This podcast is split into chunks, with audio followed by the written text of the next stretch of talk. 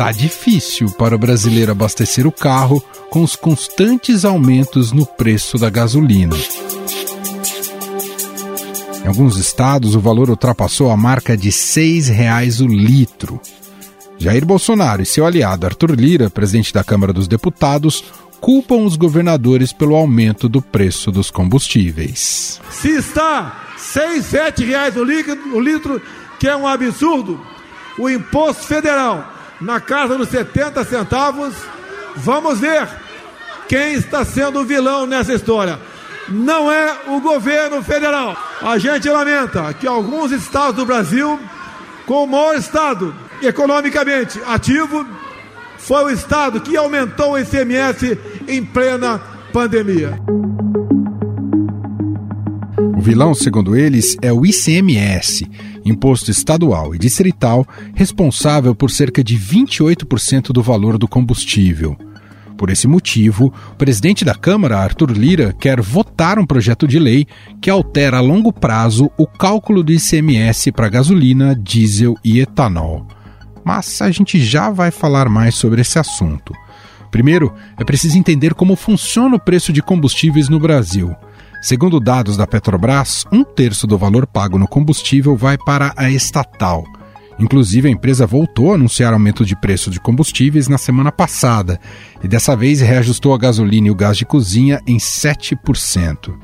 Em segundo lugar está o ICMS, porém, esse imposto é atrelado ao preço do combustível, Portanto, se estiver mais barato, menor será o valor pago do ICMS. As alíquotas do ICMS são definidas por cada uma das 27 unidades da federação e em muitos estados o percentual desse imposto não sobe há décadas. Além do valor da Petrobras e do ICMS, ainda há outros custos. O etanol, que é adicionado à gasolina, equivale a 16,3% do preço. Já a distribuição e a revenda equivalem a 11%. Por fim, os tributos federais, CID e PIS, são responsáveis por 11,6% do valor. No entanto, o preço dos combustíveis no Brasil segue o comportamento dos preços lá fora. Desde 2016, a Petrobras se orienta pelo preço de paridade internacional, que leva em consideração a cotação do barril de petróleo e a variação cambial. Nos últimos 12 meses, o preço do petróleo no mercado internacional subiu 70% em dólar e a desvalorização do real em relação à moeda americana também prejudica o custo. Segundo especialistas, o dólar realmente impacta no preço do combustível aqui no Brasil. Mas não é só ele que pesa na hora do valor final. Os reajustes feitos pela Petrobras também são baseados no preço do petróleo no mercado internacional, que por sinal vem subindo e muito. O impacto desse aumento vai bem além de quem precisa encher o tanque. Efeito cascata pressiona custos como o transporte público e do frete, com reflexo sobre os preços de vários produtos, inclusive do gênero alimentício. Bom, o principal ator nessa dinâmica é, sem dúvida nenhuma, a Petrobras. E vamos entender um pouco mais sobre essa política de preços e o quanto ela está pressionada neste atual contexto, numa conversa a partir de agora com a repórter do broadcast do Estadão no Rio de Janeiro, Fernanda Nunes. Deixa eu cumprimentá-la então. Olá, Fernanda, seja muito bem-vinda aqui. Obrigada, Emanuel. Olá, boa tarde. Bom, a Petrobras imagino que deve estar sendo amplamente pressionada também nessa discussão, além dos estados, né? São vários atores envolvidos uh, nesse debate sobre o preço do combustível. Mas como você acompanha muito de perto a questão da, da estatal, Fernanda, queria que você me contasse sobre de que maneira isso pode, esse ator pode acabar alterando algo aí na, na dinâmica de mercado, hein, Fernanda?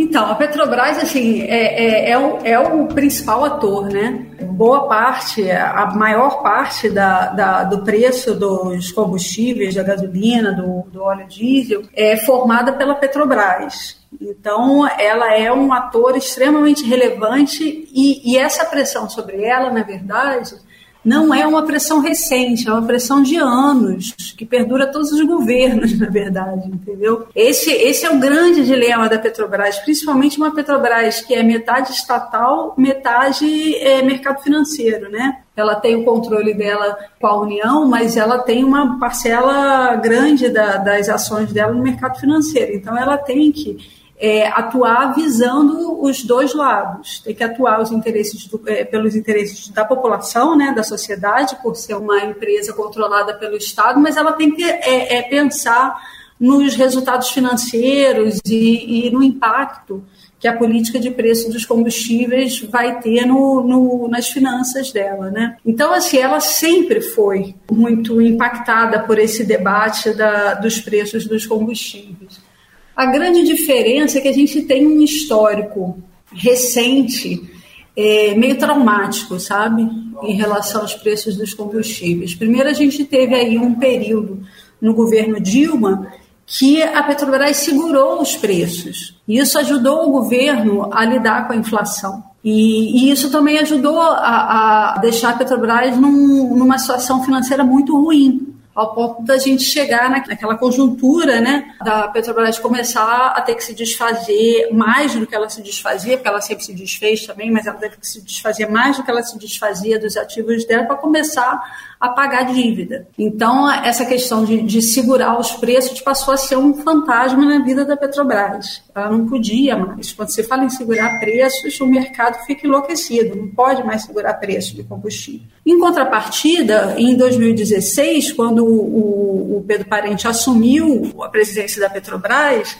ele passou de olho no caixa da empresa, ele passou a reajustar os preços dos combustíveis quase que diariamente fazendo com que a Petrobras é, agisse como uma empresa de mercado internacional. Ela vende no Brasil ao mesmo tempo que ela vem ao, ao mesmo valor que é vendido, que o combustível é vendido lá fora, né? E corrigido pelo, pelo dólar. Isso, isso virou uma loucura, porque os preços começaram a subir quase que diariamente no posto. Então, o caminhoneiro saía do Rio de Janeiro e ia para o sul do país, comprava, contando em abastecer por um valor, chegava lá no destino dele, era outro. Isso, isso enlouqueceu o país, para o que os preços foram lá em cima muito rapidamente. Aí veio a greve dos caminhoneiros, o Pedro Parede caiu, veio toda a pressão em cima do governo, e justamente os caminhoneiros que são a base eleitoral do, do Bolsonaro, né? E aí, então tem todo esse tem todo esse debate que envolve a sobrevivência de uma empresa que talvez é, seja a empresa mais importante hoje do país, né? Uma empresa que ela compromete a, a economia de vários municípios. Se a Petrobras quebra, quebram vários municípios. É uma empresa que ela está muito atrelada ao orgulho nacional e, ao mesmo tempo, é, é um setor que está passando por um, uma transformação muito grande, né, por conta de todas essas questões de, de mudança no, no, consumo energético e, e tentando se modernizar, e, e, também com efeitos políticos muito grandes, porque batem no bolso da população de fato. Né? Então, a Petrobras é, sim, alvo de muita pressão sempre foi e vai continuar sendo. Esse é um desafio muito grande para qualquer gestor. Uhum. A grande diferença agora é que a Petrobras está demorando um pouco mais para repassar os ajustes, mas ela está continuando reajustando e vai continuar. Né? Importante você dizer isso, que agora todo o fogo está sendo dirigido aos estados e a possibilidade de mexer com o ICMS para se buscar algum alívio uh, no, no, preço final. Pelo menos é isso que o Congresso e Arthur Lira estão tentando encampar aí estão discutindo nas próximas semanas. Mas do ponto de vista da Petrobras, por enquanto, Fernanda, não deve alterar em nada em relação a essa a maneira como ela repassa ah, o valor do, da, da commodity para os preços dos combustíveis, né? É, eu acho que não, porque isso significaria é, a Petrobras admitir que ela está sofrendo uma ingerência política, uma ingerência de governo. E aí significaria admitir, o governo Bolsonaro admitir, que ele é, estaria fazendo o mesmo que a Dilma fez lá atrás, entendeu? Uhum. Que é completamente diferente do que o Lula fez. O Lula não segurou os preços como a Dilma segurou. Então, assim, é sempre uma implicação política e eleitoral muito forte, né? Agora, os estados são com certeza a melhor solução para o governo e para a Petrobras. É a saída mais fácil para responsabilizar alguém. até porque é imposto que acaba pesando mais na composição do preço, mas é, por outro lado é fundamental para a arrecadação dos estados, né, Fernando? É, exatamente. Eu não sei assim é, o efeito que isso teria no caixa dos estados, né? Teria que avaliar. E nem sei exatamente qual a possibilidade de fazer alguma mudança de curto prazo, porque ainda tem isso, né? Uhum. Qualquer reforma tributária, ela, ela é muito lenta, né? Então, como fazer isso? Assim, o que eu posso dizer é o seguinte, não teve nos últimos meses ou no último ano nenhuma mudança na estrutura de cobrança do ICMS sobre os combustíveis que seja capaz de justificar o argumento de que o problema é dos estados. O ICMS tem um peso, com certeza, mas não aconteceu nenhuma mudança estrutural que justificasse dizer, não, a partir de agora o combustível aumentou porque o ICMS aumentou, entendeu? O ICMS aumenta como sempre aumentou a partir das, é, dos reajustes da Petrobras, é uma Sim. alíquota sobre o preço. Muito bem, Fernanda Nunes, diretamente do Rio de Janeiro, repórter do Broadcast, acompanha ali tudo que acontece, que ocorre com a Petrobras, trazendo um pouco desse aspecto aqui para nossa conversa no momento de uh, preços uh, elevados na, na bomba e sem, sem prognóstico de queda por enquanto. Fernanda, muito obrigado aqui pelas informações e participação no podcast. Eu que adorei, eu que, eu que agradeço, adorei. Me chame mais.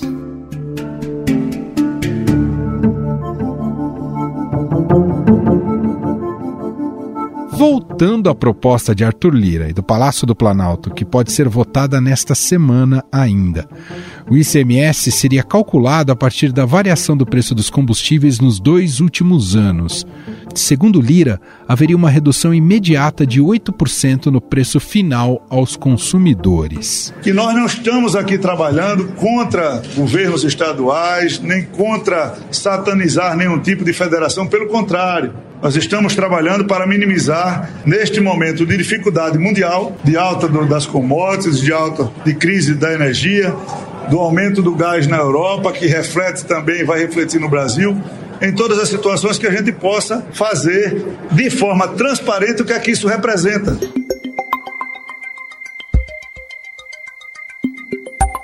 Hoje a regra leva em conta a média dos preços dos últimos 15 dias para o cálculo da cobrança do ICMS.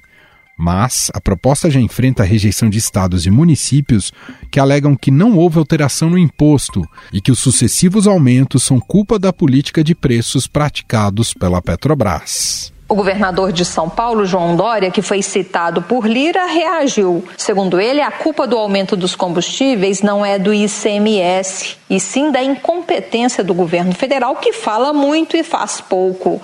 Ainda de acordo com Dória, o Congresso faz uma análise simplória com o objetivo de tentar criar uma solução populista para o problema. O ICMS de São Paulo permanece inalterado há décadas. Para os representantes de postos de combustíveis, o preço deles só vai baixar quando houver investimento no setor e uma reestruturação tributária sobre o valor do produto. Outra proposta seria mudar a forma como o valor na refinaria é feito, ou seja, não mais pela variação internacional, o que é visto com receio pelos especialistas. Para analisar essas questões relativas ao preço do combustível do ponto de vista tributário, nós vamos conversar agora com o advogado Fernando Zilvetti. Tudo bem, doutor? Seja muito bem-vindo. Obrigado por ter aceito aqui o nosso convite. Eu que agradeço. Muito obrigado. Doutor, o discurso do presidente Jair Bolsonaro e também do presidente da Câmara dos Deputados, Arthur Lira, um discurso bastante alinhado, é de que a culpa para o preço alto dos combustíveis é do ICMS. Eu queria te ouvir inicialmente o quanto há de razão nessa argumentação. Olha, não, não tem nenhuma razão para acusar a tributação pela alta dos combustíveis. A tributação é essa há muito tempo e o combustível já teve preços muito mais baixos em função tanto do, da política externa quanto da política interna. Ou seja, os tributos não têm nada a ver com isso. A média de tributação do ICMS é a mesma há mais de 20 anos. Doutor, a proposta que agora deve ser votada muito em breve, se tiver consenso na Câmara dos Deputados, é de buscar uma alíquota média dos últimos dois anos. É isso que defende o Lira. Como é que o senhor avalia? Olha, você procurar uma média dos últimos dois anos para você ter uma alíquota ICMS é, é um pouco irreal, porque os, as commodities variam muito, e principalmente o petróleo, tem uma variação bastante grande no mercado é, mundial. Então, você querer forçar uma média, você vai jogar um prejuízo no colo da empresa estatal, que é a Petrobras, porque ela vai deixar de ser remunerada da forma como ela é e também os impostos que vão gerar sobre isso vão deixar de remunerar os estados. Então, você vai ter uma, um problema nas duas pontas. É como se quisesse forçar um preço de um commodity. Em geral, não dá certo. Na tributação, muito menos. Ou seja, na tributação, os estados vão sofrer muito com isso porque eles vivem desse imposto. Em grande parte, alguns estados mais pobres têm no ICMS combustíveis a maior fonte de recursos, então é muito difícil você forçar um, um, um preço dessa maneira. Outra, outra discussão que sempre há quando tem esse debate é buscar também uma unificação entre todos os entes federativos, como uma alíquota única. E em relação a isso, doutor, isso é, é uma saída que pode ter resultado efetivo lá no preço final na bomba? Olha, isso, isso é, uma, é uma, uma bobagem, porque, veja, é, você tem diferenças regionais, você tem diferenças logísticas, você tem diferenças de cada estado que pretende incentivar a, produção, a distribuição, o consumo de combustíveis. Então, é, essas realidades variam como é comum em qualquer estado federal, e ainda mais dimensões é, geográficas tão grandes quanto o Brasil. Forçar uma alíquota única é um projeto que está na Câmara, né, na, na, PEC da reforma tributária, de, de, criação de um IVA, e não deu certo em nenhum lugar do mundo onde foi, foi, foi tentada. Você acha que você tem uma alíquota única, quando você vai ver, não tem. Então eu vejo que você é, tem que é, jogar mais fácil em relação à tributação do que ficar é, querendo criar medidas populistas que é, um cunho eminentemente eleitoreiro para ganhar a população e não consegue trazer calma para o mercado. O mercado não aceita esse tipo de medida. Então você vai ter um, um, um, nervosismo do mercado que vai gerar mais especulação, vai gerar mais inflação. Ou seja, é, é preciso ter calma quando você vai tratar de um tema tão complicado como combustível e a tributação sobre esse combustível. A perda para os estados pode ser significativa caso essa proposta passe na, na quarta-feira na Câmara, doutor? Sem dúvida. Um dos estados que usou uh, essa ideia de modo populista, como o Rio Grande do Sul, é, é um estado quebrado. Ele está tá absolutamente quebrado, não tem dinheiro para pagar nada, nem 13 terceiro dos funcionários públicos. Então, você diminuir a arrecadação é, não vai resolver a vida dele. Ao, ao, contrário, é uma medida que gera, inclusive, responsabilidade fiscal. Então, você, você fazer uma, uma medida de redução porque você quer e forçar a goela abaixo dos estados que não têm arrecadação para isso, você não tem dinheiro, não falta dinheiro em todos os estados, é, é você querer dizer assim, olha, eu vou cortar o meu salário. É, ótimo, você vai pagar conta como? Aí, então olha, agora, agora não vou gastar mais nada. Ótimo, e quem vai pagar as contas? Então isso não, é, não funciona assim, não é um ato de vontade que a gente vai tratar um, um tema tão complexo como esse e vai resolver o problema dos combustíveis. Não funciona assim. Ah, e eu acho que se isso for votado, eu, eu, eu, não acredito, não acredito que isso vai acontecer, mas se isso acontecer por força de outros interesses políticos é, escusos, eu acho que vai ser um prejuízo para a arrecadação e para os estados, sem dúvida alguma. E aí a tendência é de judicialização, né, doutor? Ah, não tenha dúvida. É assim, é assim, quem vai ganhar na, na, com isso, com certeza, não é o consumidor todo mundo vai entrar com a ação e quem entrar com a ação vai ganhar essa ação, porque é inconstitucional essa medida. Então você vai judicializar, vai encher os tribunais de decisões, cada um do seu jeito, depois vai chegar no Supremo, o Supremo vai pacificar e, claro, todo mundo põe a culpa no Supremo. Mas quem pratica esse ato inconstitucional nunca é responsabilizado. Isso é muito interessante, porque desde o plano Collor, que, que pegou toda, todo o dinheiro da população, quem inventou esse plano nunca foi responsabilizado e quem pagou a conta foi o cidadão. Só para a gente fechar, doutor, qual é a diferença na, em relação aos combustíveis? Pro, a gente falou bastante aqui do ICMS, mas para os tributos federais, eles incidem, mas é uma carga menor, é isso, doutor? É, de fato, o ICMS é uma carga maior proporcionalmente a outros tributos, como o PIS/COFINS, né, como o IPI. Né, então, são outros tributos assim de combustíveis, são de menor carga, eles participam menos é, na formação de preço, do, principalmente é, do, do, da gasolina e do álcool. O diesel é um pouco mais equilibrado. Perfeito. Muito bem, nós ouvimos aqui a opinião do advogado tributarista Fernando Zilvetti, gentilmente atendendo a nossa reportagem. Muito obrigado, viu, doutor? Até uma próxima. Eu que agradeço a todos os ouvintes e a você também. Até logo. Estadão Notícias.